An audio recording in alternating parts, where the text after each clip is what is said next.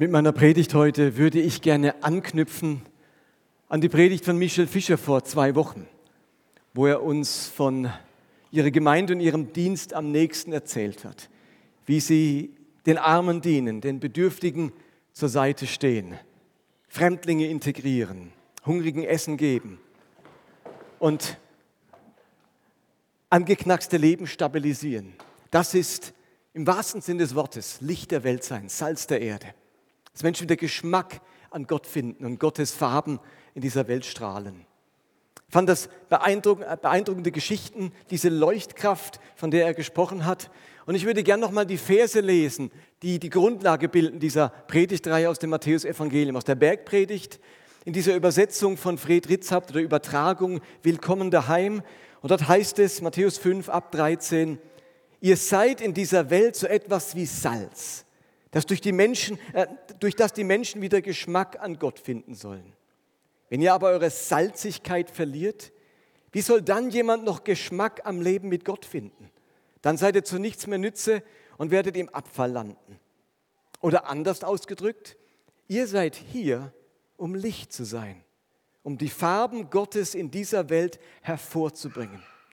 Was Gott in eurem Leben getan hat, sollte von allen Menschen so erkannt werden können, wie man schon von ferne eine Stadt wahrnimmt, die auf einem Hügel liegt. Eine Lampe stellt man mit Sicherheit nicht unter einen Eimer, sondern an einen Platz, von dem alle im Raum das meiste haben. Mit euch ist es nicht anders. Habt kein, habt kein Problem damit, andere in euer Leben hineinschauen zu lassen. Nur so können sie an eurem Verhalten etwas von Gott entdecken, das sie begeistert. In diesem Text wählt Jesus ein Bild, mehrere Bilder.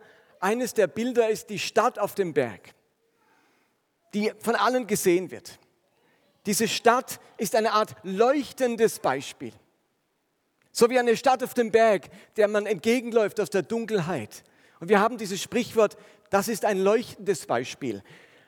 Und nun gibt es eine Stadt in der Bibel, die war auch ein leuchtendes Beispiel nämlich für das Böse und das Schlechte. Sie ist sprichwörtlich geworden. Und der Johannes hat schon angekündigt, es geht um die Stadt Sodom. Sodom und Gomorra, die Gott dem Erdboden gleich gemacht hat, weil sie ein leuchtendes Beispiel für Böses waren, ein abschreckendes Beispiel. Und eben, wie ich gerade sagte, es ist bis heute sprichwörtlich. Da geht es zu wie in Sodom und Gomorra. Das ist ja wie in Sodom und Gomorra. Und die Frage ist, was war denn das Problem in Sodom und Gomorra? Wofür ist denn diese Stadt sprichwörtlich geworden? Was würdet ihr sagen? Ihr dürft mir gerne was entgegenrufen. Wofür steht Sodom und Gomorra? Unmoralisches Verhalten. Noch eine Idee? Für Untergang, Gottlosigkeit.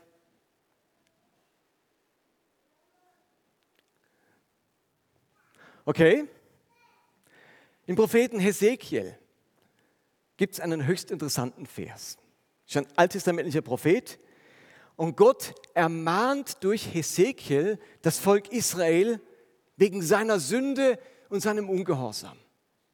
Und Gott vergleicht dann in dieser prophetischen Rede Israel mit Sodom. In Gottes Augen treibt es Israel noch schlimmer als damals Sodom und Gomorrah. Und dann beschreibt Hesekiel die Sünde von Sodom und Gomorra und macht deutlich, welche Schuld auf dieser Stadt lastete. Und er sagt, die Sünde Sodoms war. Und dann wird das beschrieben. Und Israel ist noch schlimmer. Und die spannende Frage ist, was beschreibt Hesekiel jetzt?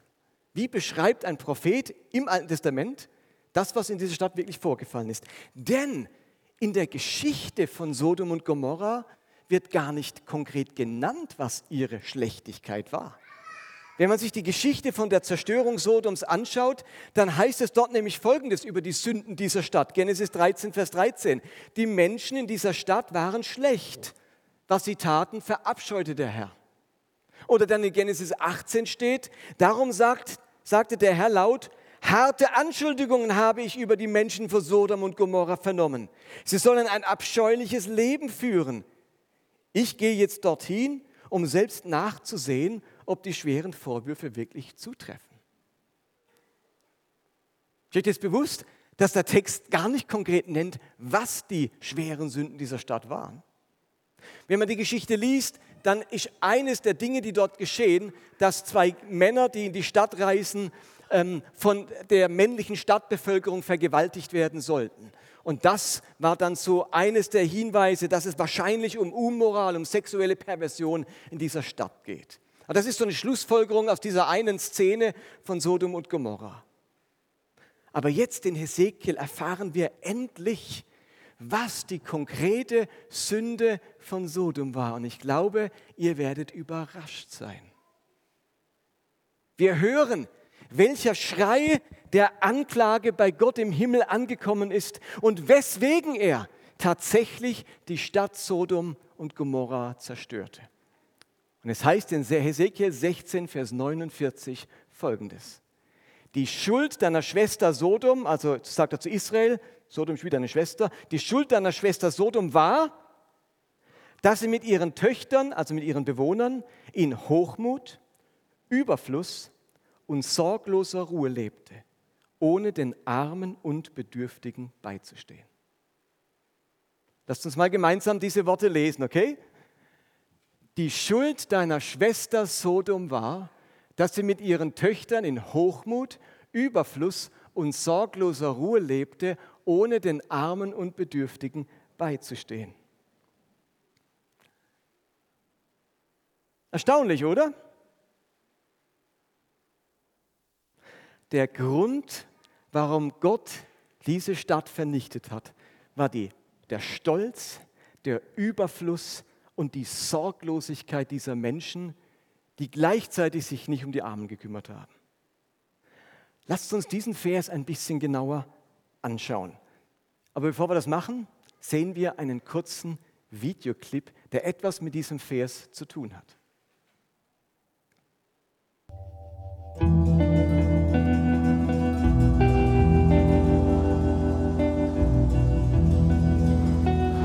In einem Überfluss. Und das heißt, das bezahle ich als Kunde im Supermarkt alles mit, weil es wird ja nicht alles verkauft.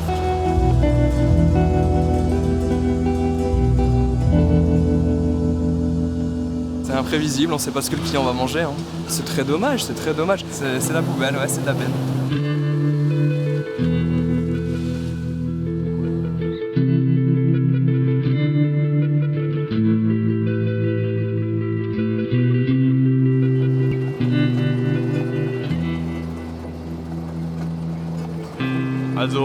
Insgesamt werden 40 bis 50 Prozent aussortiert.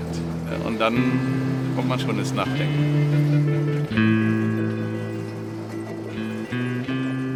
The computer checks the color to make sure they're right. And if they're the wrong color, they get zipped off to the side and thrown away.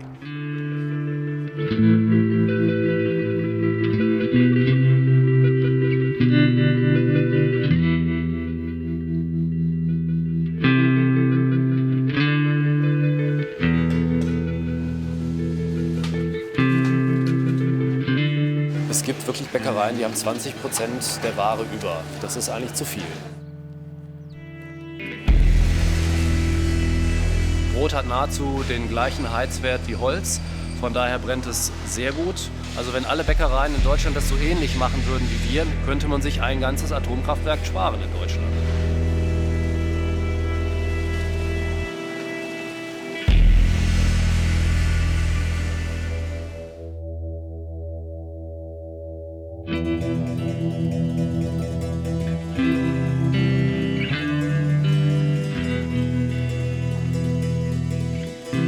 Des choses qui viennent du Cameroun, que je vois ici, qui vont à la poubelle, qui me font tellement mal.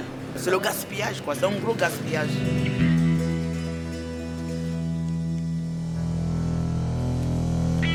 On ne mange pas. Vous allez interviewer mes enfants, mes femmes. Est-ce qu'on mange la viande une fois même par an? Zéro.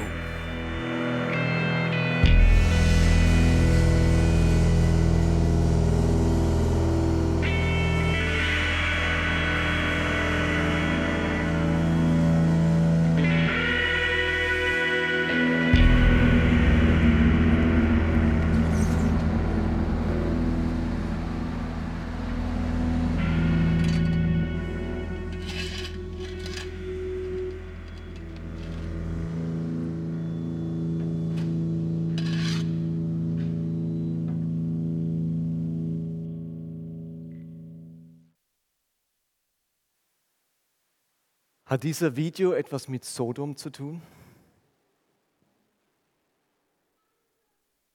Wir denken so schnell, wenn es um Perversion geht, sexuelle Unzucht, das ist Sodom. Ganz weit weg von uns, von unserer Wohlanständigkeit.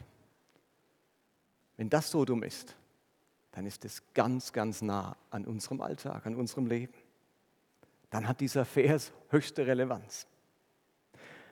Und das Erste, was in diesem Vers steht, ist, die Menschen dieser Stadt waren stolz oder hochmütig. Das ist die Haltung, wenn man sich selbst für etwas Besseres hält. Man fühlt sich intelligenter, gebildeter, reicher, hübscher, besser, moralischer, willensstärker, tüchtiger, erfolgreicher als andere Menschen um einen herum. Beim Stolz denke ich höher über mich, als es zutrifft und es sich gebührt, und gleichzeitig niedriger über andere, als es zutrifft und sich gebührt. Wer stolz ist, der muss sich ständig, also Stolz funktioniert nur im Vergleich. Stolz braucht immer den Vergleich mit. Und wer sich vergleicht, denkt ständig selbst über sich nach. Ist euch das bewusst? Wer sich vergleicht, hat sich selbstständig im Blick und nicht mehr den wirklich den anderen. Der andere dient nur noch zum Vergleich, aber ich habe mich im Blick, wie ich abschneide im Vergleich zum anderen. Deswegen ist Stolz zutiefst etwas Selbstsüchtiges, weil ich vor allem mich im Blick habe, mein Ansehen, wie ich ankomme. Und das war offensichtlich das Problem dieser Menschen in, in, in Sodom. Da ging es ganz stark um sie selbst. Wie geht es uns? Wie stehen wir da? Was macht's? Wie geht es unserem Leben? Und ich finde, auch in unseren Ländern ganz schnell diesen Hochmut und Überheblichkeit anderen Ländern gegenüber. Man hat ganz schnell den Eindruck, durch die eigene Bildung, den eigenen Fleiß, den Wohlstand, den man hat, auch irgendwie verdient zu haben. Man hat schnell den Eindruck, dass die Armut, die Armut an manchen Orten auch selbst verschuldet ist und damit auch nicht in unseren Verantwortungsbereich fällt. Und gleichzeitig übersieht man ganz schnell, dass man für die eigenen Startbedingungen, in diesen, die zu diesem Wohlstand geführt haben, eigentlich überhaupt nichts kann. Ich habe im Mutterleib keine Petition unterschrieben, in Deutschland geboren zu werden, wo ein vielfältiges, kostenloses Schulsystem herrscht, wo wir ein Sozialsystem haben, ein Krankenhaus, wo uns eine Hebamme zur Welt bringt und es alle medizinisch notwendigen Geräte hat und einen Schrank voll Medikamente. Da kann ich gerade mal gar nichts dafür. Und manche Menschen haben vollkommen andere Startbedingungen. Auch dazu ein kurzer Videoclip.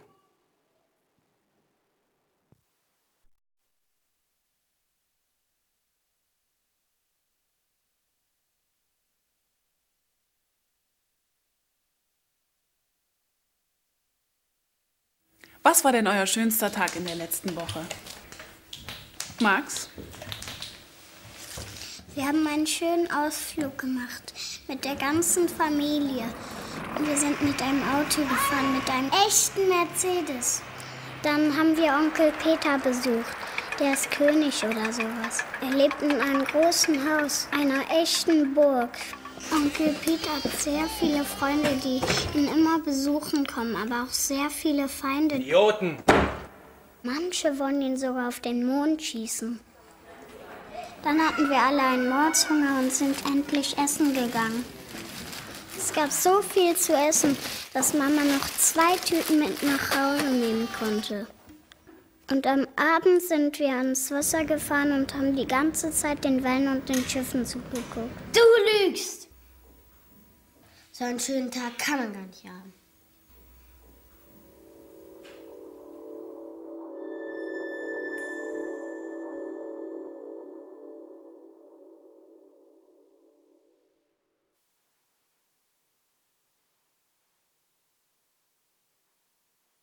Armut kennt viele Geschichten.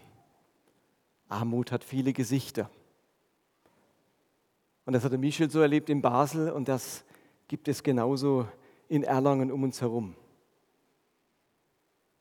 Das Zweite, was Gott über Sodom sagt, ist, sie lebten im Überfluss. Wörtlich steht hier im Hebräischen, sie hatten Fülle an Brot. Also Überfluss an Lebensmitteln könnte man auch sagen.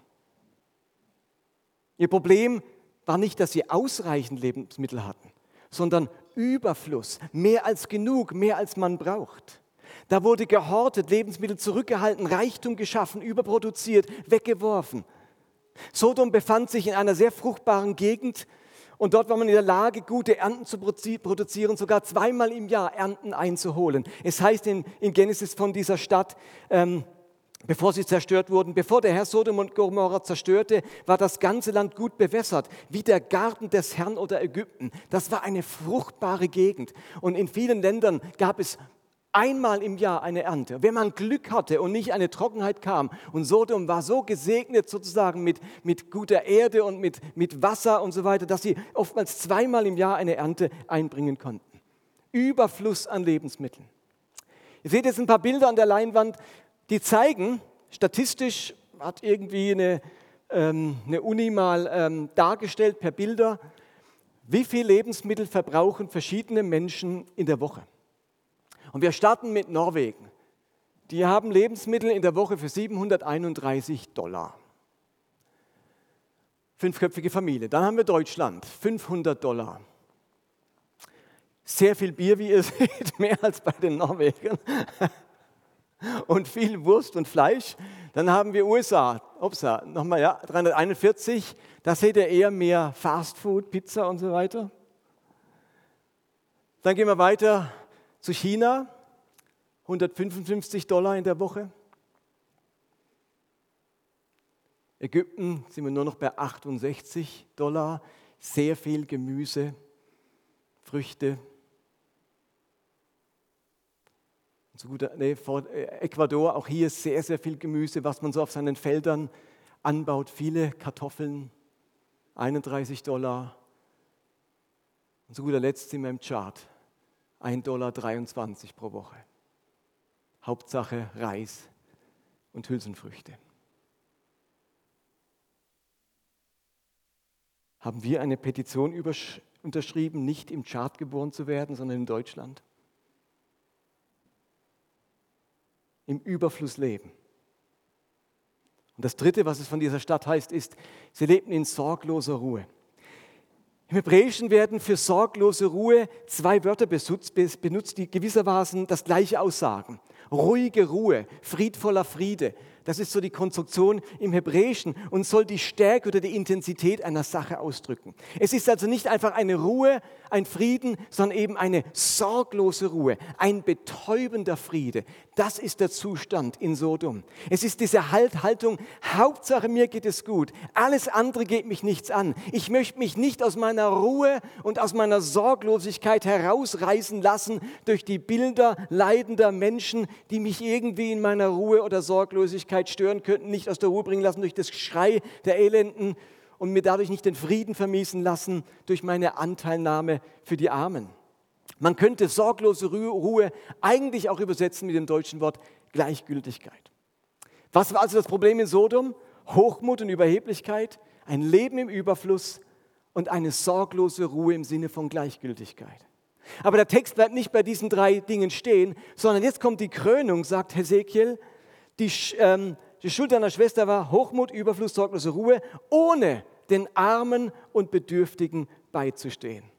Also das große Versäumnis dieser Stadt Sodom war es, den Armen und Bedürftigen zur Seite zu stehen. Das war das eigentliche Problem dieser Stadt.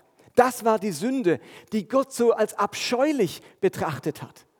Das war der Tatbestand, der zum Himmel schrie.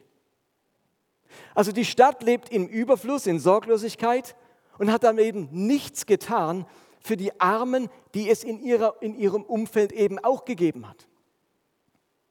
In unserem christlichen Denken sind wir schnell dabei, nur bestimmte Sünden im Blick zu haben. Es sind die typischen Sünden, die typischen Sünden Sodoms, die Dinge, bei denen etwas ganz aktiv Böses getan wird. Morden, Lügen, Betrügen, sexuelle Sünden und so weiter. Und es ist richtig, diese Dinge im Blick zu haben, wo wir ganz aktiv sündigen. Aber was der Vers hier beschreibt, was am Ende dazu führte, dass die Abscheulichkeit dieser Stadt Sodoms nicht mehr zu ertragen war für Gott, war die Kombination aus einem Leben im Überfluss und keinen Finger zu rühren für Menschen in Armut und Bedürftigkeit. Es ist also das Unterlassen von etwas, was so himmelschreiend war. Also nicht das Tun von etwas, sondern das Nicht-Tun von etwas. Das war so himmelschreiend. Und natürlich habe ich mich gefragt, hat diese Bibelstelle aus Hesekiel 16, die jetzt über zweieinhalbtausend Jahre alt ist, irgendetwas mit mir zu tun? Bin ich nicht auch Teil einer Gesellschaft, die im Überfluss lebt, zig Tonnen Lebensmittel pro Jahr wegschmeißt, die mit ihrer Bildung und ihrem Wohlstand ganz schnell auf den Rest der Welt herabsieht und ein unstillbares Verlangen hat nach Sorglosigkeit und Unbeschwertheit. Eine Gesellschaft, die auf Kosten der Armen lebt, die die Bedürftigen bezahlen lässt für ihren eigenen Wohlstand und eben kaum einen Finger rührt für Notleidende, um sie zu stärken. Bin ich nicht Teil einer solchen westlichen Gesellschaft? Ist das zu pauschal? Natürlich gibt es Ausnahmen. Aber Matthew und ich haben beschlossen, eine Predigtreihe zu machen, wo wir dieses Thema wieder, Thema wieder betonen. Stimmt's, Matthew? und du kommst gleich, möchte noch einen Augenblick. Ich finde, man kann nicht oft, oft genug darüber nachdenken. Mir kommen die Tränen, wenn ich so ein, ein Video sehe von so einem kleinen Jungen. Ihr Lieben, das ist Realität in unserem Land. Dass Kinder genauso aufwachsen. Und ich bin so dankbar für den Segen, wie meine Kinder aufwachsen dürfen. Aber das darf mich nicht in eine sorglose Ruhe fühlen. Puh, zum Glück geht es meinen Kindern gut. Zum Glück haben wir die Sonnenseite des Lebens erwischt. Gott, ich bin dir so dankbar für deinen Segen. Das haben die Sodomiter vielleicht auch gesagt. Gott, wir sind so dankbar für den Überfluss, den wir haben. Das Problem lautet nicht, schön, dass es dir gut geht, sondern ohne etwas für die Armen und Bedürftigen zu tun. Das war das Problem. Gott hat nichts dagegen, wenn es uns gut geht. Er hat etwas dagegen, wenn es uns hochmütig, gleichgültig macht und wir nicht uns kümmern um die Menschen, die es dringend nötig hätten. In unserem Text stand, Gott spricht, darum will ich hinabfahren und sehen, ob sie alles getan haben nach dem Geschrei, das vor mich gekommen ist. Also da hat es etwas gegeben, das war himmelschreiend. Und dieser Gedanke finden wir ganz oft im Alten Testament. Es gibt Dinge, die sind himmelschreiend. Dinge, die kommen zu Gott. Da kommt Geschrei in den Himmel und Gott achtet darauf. Der Hilfeschrei wird von Gott gehört und er schreitet in irgendeiner Weise zur Tat. Es heißt zum Beispiel in 1. Mose 4, Vers 10, nachdem Kain seinen Bruder Abel umgebracht hatte, was hast du getan, Kain? Die Stimme des Blutes deines Bruders schreit zu mir von der Erde. Da schreit vergossenes Blut zum Himmel und Gott hört das. Vergossenes Blut schreit zum Himmel. Oder in Exodus 3 steht, als die Israeliten in Ägypten waren, in Armut und Qual und Sklaverei, der Herr sprach, ich habe das Elend meines Volkes in Ägypten gesehen und ihr Geschrei über ihre Bedränger gehört. Gott hat das Geschrei der Sklaven gehört und ihr Unrecht gesehen. Und in seiner Strafrede über die Reichen lesen wir im Jakobusbrief, Jakobus 5, Vers 4, siehe, der Lohn der Arbeiter, die euer Land abgeerntet haben, den ihr ihnen vorenthalten habt, der schreit und das Rufen der Schnitter ist gekommen vor die Ohren des Herrn Zebaoth. Hier schreit der vorenthaltene Lohn zu Gott. All diese Stellen machen deutlich, Blut, Unrecht, Unterdrückung, Sklaverei, Elend, Lohndumping, Ausbeutung, Wirtschaftsbetrug, das schreit zu Gott. Diese Dinge haben eine Stimme. Selbst wenn der betroffene Mensch oft ohnmächtig ist, so schreit immer noch sein vorenthaltener Lohn zu Gott. So, schreit, ähm, seine, so schreien seine zugefügten Wunden zu Gott. So schreien die zerstörten Felder zu Gott. Und Gott kommt herab und schaut sich die Sache genau an und zieht Konsequenzen wie bei Sodom. Da schreit etwas vom Himmel zu der Erde. Äh, von der Erde zum Himmel, so rum.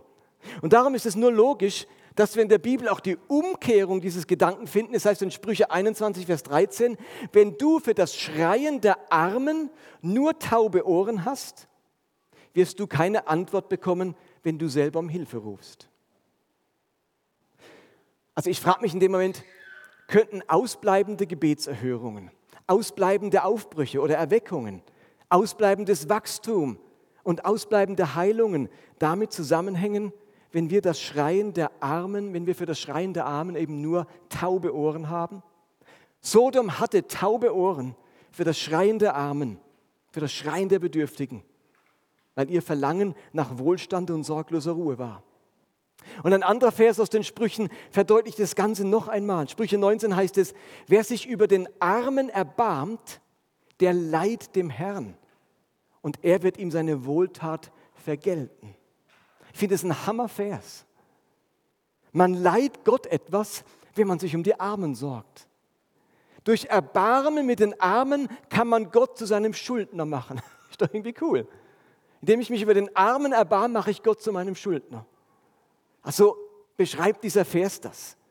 Also wir können auch sagen, Gott identifiziert sich so sehr der Gott des Universums identifiziert sich so sehr mit armen und bedürftigen Menschen, dass derjenige, der dem Armen etwas gibt, Gott etwas gibt. Wegen dieser starken Identifikation Gottes mit den Armen kann Jesus dann auch in einem Gleichnis sagen, was ihr einem dieser geringsten, ärmsten Brüder getan habt, habt ihr mir getan, sagt Gott. So stark ist die Identifikation Gottes mit den Armen, dass er das persönlich nimmt, wenn man sich um den Armen kümmert. Damit wird der Dienst am Armen zum Gottesdienst. Ihr Lieben, Gottesdienst findet nicht nur statt, wenn wir uns in diesem Raum versammeln, anbeten und die Hände zu Gott heben. Gottesdienst, Dienst an Gott findet statt, wenn wir uns um Arme und Bedürftige kümmern. Der Leid dem Herrn. Das habt ihr mir getan. Und insofern bleibt die Frage, was machen wir jetzt? Was machen wir mit unserem Überfluss angesichts der zum Himmel schreienden Armut in Teilen von Erlangen, in Nürnberg, in Deutschland, in Asien, in Südamerika oder in Afrika? Wie könnte das Thema ganz praktisch aussehen? Wir können das nicht einfach verdrängen. Ihr Lieben, die Sünde Sodoms ist auch die Sünde Deutschlands. Vielleicht sogar unsere persönliche Sünde. Nina und ich stellen uns seit Jahren diese Frage, wie wir unser Leben gestalten können, um nicht zu sein wie die Menschen von Sodom, Sodom in Stolz, in Überfluss und in sorgloser Ruhe zu leben. Und wir haben uns das ganz praktisch überlegt, wie das aussehen könnte. Und da könnte ich jetzt ganz viel dazu erzählen, aber ich dachte mir, wer könnte uns besser darüber berichten wie Matthew? Denn heute haben wir draußen Verlangenstand, und er beschäftigt sich seit Jahren mit diesem Thema und er macht eigentlich nichts anderes, wie bei Verlangen Menschen Tipps zu geben, wie sie ganz praktisch einsteigen könnten in diese Frage, wie kann ich mich für Bedürftige einsetzen, wie kann ich rauskommen aus dieser Überflussmentalität. Und da wird der Matthew uns jetzt noch ein paar Worte dazu sagen.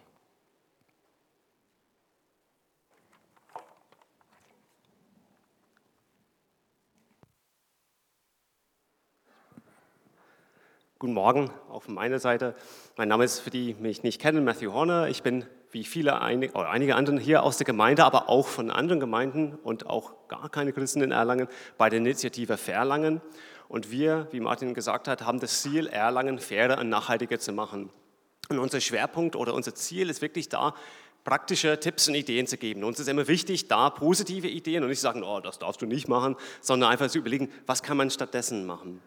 Und wir hätten, also ich hätte hier natürlich ne, zwei, drei Stunden reden können, aber wir haben gedacht, wer, ich habe einfach zehn Punkte mitgebracht, die man vielleicht heute im Alltag ganz einfach umsetzen könnte. Die kommen vielleicht. Ja, genau. Die erste wäre zum Beispiel das Thema vergehandelte Kleidung. Als Christen sagt man immer, ne, den Nächsten lieben wie sich selbst. Wer ist mein Nächster? Ne? Vielleicht hier in die erste Reihe. Aber was ist mir am nächsten? Das, was mir unmittelbar am nächsten ist, ist meine Kleidung. Das habe ich hier dran. Und wer hat das gemacht? Ist, also ist es eine Näherin, äh, die vielleicht 14 ist, in Bangladesch, die in einer Kleiderfabrik fast eingesperrt ist? Oder ist es jemand, der ein angemessenes Lohn bekommen hat?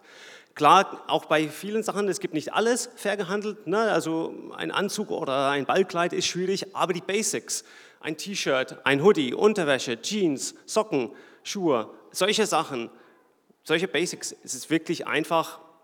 Und es gibt es entweder hier in Erlangen, zum Beispiel bei Green Volution, in Nürnberg bei Glor oder auch natürlich wie immer viele Online-Möglichkeiten. Die nächste hat Martin auch schon angerissen, das Thema weniger einkaufen. Oft einfach eine besten Sachen, die man machen kann, ist einfach nichts oder weniger einzukaufen. Tatsächlich und oder wenn man was einkauft, dafür lieber qualitativ hochwertiger. Spart auch Geld. Ne? Oft heißt es, oh, ich habe nicht das Geld oder die anderen Sachen sind teurer. Aber wenn man weniger andere Sachen kauft oder einfach weniger, dann hat man mehr Geld für qualitativ hochwertige Sachen. Ähm, ein nächstes Thema wäre das Thema ein Giro oder sein, sein Geld auf einer ethischen Bank anlegen. Das ist wirklich mit wenigen Klicks umgestellt. Auch in, heutzutage werden die ganzen Lastenauf, äh, Lastenschriften und Daueraufträge umgezogen. Und dann ist egal, welche Karte ich in der Hand habe, aber in der Zeit arbeitet mein Geld sinnvoll. Eine ethische Bank, die nicht in Kinderarbeit, die nicht in Rüstungsindustrie, die nicht in Atomkraft, in was weiß ich investiert, sondern die ganz transparent sagt, da legen wir unser Geld an, nicht in Konfliktzonen. Und wiederum geben solche Banken oft auch, wenn man zum Beispiel sagt, ich brauche einen Kredit für einen Umbau an meiner Wohnung, wenn du es umweltfreundlich gestaltest, auch viel bessere Konditionen. Das nächste ist auch, wir sind auch reich in der Stadt. Überlegen, wie man sein Geld auch spenden kann und auch da die Entscheidung, lieber ein Dauerauftrag als ein Einmalspender. Die Daueraufträge, die am Anfang vom Monat weg sind, die fallen kaum auf im Vergleich, so wenn man sich überlegt, hm, habe ich noch die 50 Euro hier oder da, ähm, um was zu geben. Einige vielleicht haben im, im Haus ein leeres Zimmer, dass sie vielleicht auch entweder ja, die Flüchtlinge oder Studenten, die ein Zimmer nicht leisten können, bereitstellen können. Auch da muss ein weniger Wohnraum geschaffen werden, steht da zur Verfügung. Klar, klassische Sachen wie, wie bewegt man sich rum, äh, wie fährt man rum? Mit Bus, mit Bahn, mit, äh, mit Fahrrad, ist klar in Erlangen, mit Carsharing. Ja, vielleicht manchmal ist es nicht ganz so bequem wie das Haus oder das Auto für der Haustür, aber auch da spart man zum Beispiel CO2. Wer sind die, die am meisten unter die Klimaerwärmung leiden? Ist immer die Armen oder die Bedürftigen in anderen Ländern. Es werden nicht wir hier in Deutschland. Auch da, manche von diesen Bezügen sind nicht sofort unmittelbar klar, was hat es mit, mit Armen oder Bedürftigen zu tun, aber es ist fast immer dieses, wer leidet unter meine Handlung, ist am Ende des Tages immer Armen in anderen Ländern. Dann, genau, wir haben es vorhin mit diesen sehr beeindruckenden Videos gesehen. Versuch einfach gar keine Lebensmittel wegzuwerfen. Dann es ist schwierig, na klar, aber dann, wenn man das vornimmt, dann nützt das Lebensmittel, das man da hat, bewusster. Vielleicht kauft man weniger oder auch achtet darauf, wenn ich denke, ich will es nicht wegwerfen, überlegt man wirklich zweimal, was man wirklich dann braucht. Man kann sich auch bewusst machen, einfach, das ist das Thema informieren, das ist oft auch die halbe Sache, wie reich man ist. Also jeder hier in diesem Raum, egal wie viel Geld er wirklich auf dem Konto hat, ist Teil von den reichsten 1% der Weltbevölkerung. Und das ist unglaublich. Und auch, auch komplett ohne Geld sind wir hier so reich, indem dass wir kostenlosen Zugang haben zur Bildung, zur Medizin, allein kostenlosen Zugang zum Rechtssystem haben.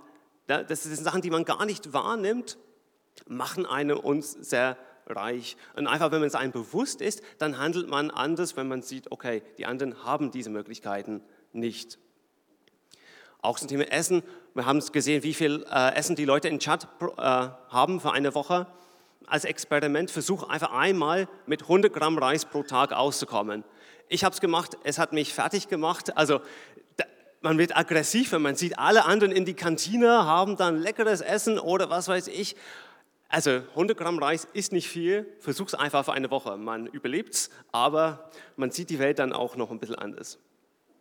Weniger Fleisch. Also ich habe bewusst nicht hier geschrieben, vegan oder vegetarisch, das wäre möglich. Aber auch hier überleg einfach zu reduzieren.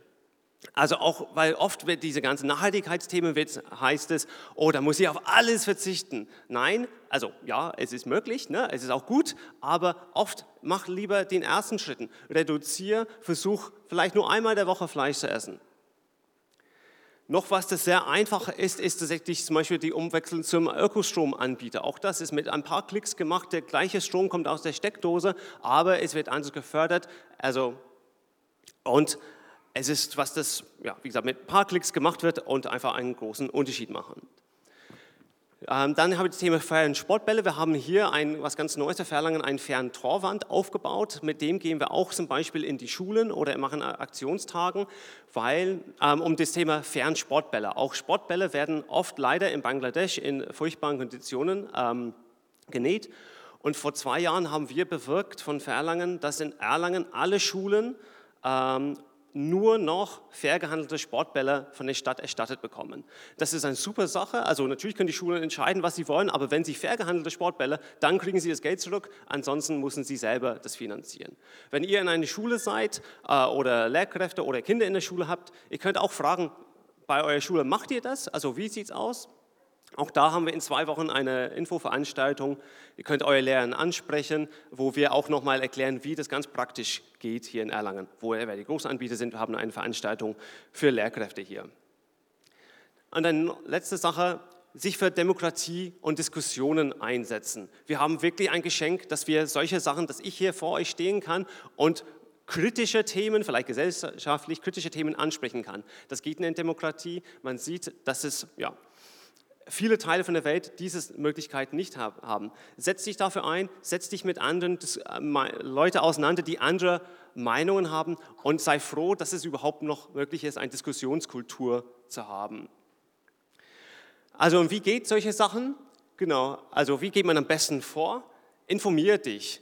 Also sei nicht gleichgültig, guck, wie die Weltsituation ist, guck, wie deine Situation ist, informiere dich über Möglichkeiten, äh, über Alternativen.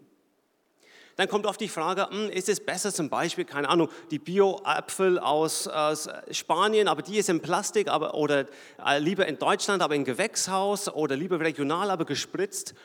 Es sind viele Fragen nicht einfach zu beantworten. Aber was eine Sache, das immer klar ist, ist, dass Alternativen sind immer besser als die konventionelle. Sie werden immer noch besser als die Aldi-Äpfel oder was weiß ich.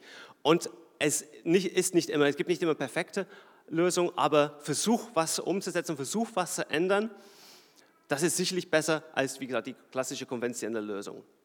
Auch hier such dir ein, zwei Themen aus. Also auf der Verlangen Website gibt es noch wirklich, es gibt eine Seite, das heißt 100 Ideen. Also wir haben sogar weit mehr als 100 Ideen. Such dir ein paar Ideen aus, starte mit die, setz die um und dann kommt man in das Thema rein und setzt dann noch ein paar, im nächsten Monat noch ein, zwei weitere um statt zu verzweifeln und denken, oh, es bringt eh nichts oder wo soll ich starten oder es bringt, ja, hat eh, ist eh zu viel oder zu komplex. Ich finde ein, zwei Sachen, die einem ansprechen, auch bei uns im Team haben Leute unterschiedliche Schwerpunkte. Wir sind auch nicht ähm, ja, perfekt, auch ich schaffe nicht alles, also keinesfalls. Ne? Also ihr müsst nicht äh, verzweifeln, sondern setzt lieber ein paar Ideen um. Auch da versuchen wir, und ich gebe euch den Tipp, sucht positive Ideen, positive Alternativen, statt zu sagen, oh, das soll ich nicht, sondern such, ich mache stattdessen das. Das ist einfacher und kommt besser an und ist auch nachhaltiger und wird länger halten. Und mach die Änderungen, weil du begeistert oder weil du es machen willst, statt weil du da verpflichtet oder ja, denkst, ich, ich muss, ich soll. Ja, das ist vielleicht so, aber wenn du es aus Begeisterung oder aus Wille, als Wunsch machst, auch da klappt es in der Regel viel länger, als wenn man denkt, oh, ich mache es nur mit schlechter Miene, um meine Gewissen zu beruhigen. Wer das Thema anspricht, also freuen wir uns natürlich auch immer, wenn Leute, mehr Leute bei Verlangen mitmachen. Also ich habe hier noch äh, unser schönen Wortwitz, wir wollen uns vermehren. Ähm, ist immer schön, wenn neue Leute dazukommen. Wir kriegen immer die Frage, wo brauchen wir Hilfe? Thema Social Media, Thema Öffentlichkeitsarbeit, diese Themen bekannter zu machen in der Stadt. Da machen wir viel, aber das ist wirklich was, wo, wo Leute uns gut helfen könnten. Wir sind immer wieder bei Infoständen, bei Veranstaltungen, Leute, die uns einfach da entweder ganz praktisch helfen beim Aufbau oder eben bei dem Standdienst. Vertretung in verschiedenen Gremien. Wir sind in ganz viele Sachen hier in der Stadt, vom äh, Beiräte zur ja, Ausschüsse und was weiß ich. Auch da, dass man ja, dass die Last auf ein paar mehr Schulter verteilt ist. Und was am, immer am allerbesten ist, wenn Leute ihre eigenen Ideen, was könnte ich in Erlangen ändern im Nachhaltigkeitsbereich, diese Ideen selber mitzubringen und den Drive haben, sie selber umzusetzen. Genau. Wer sonst weitere Fragen hat, habe ich, oder es gibt einen Stand hier draußen. Das ist leider heute jetzt wegen dem Wind. Also ich habe es zweimal aufgebaut und äh, ja, es wird nur ganz klein, weil sonst weht alles weg. Könnt gerne ansprechen, was ähm, ja, was, was sonst Ideen verfragen. Ähm, und ansonsten auf der Webseite haben wir ganz viele Ideen oder ihr seht uns in der Stadt unterwegs. Vielen Dank.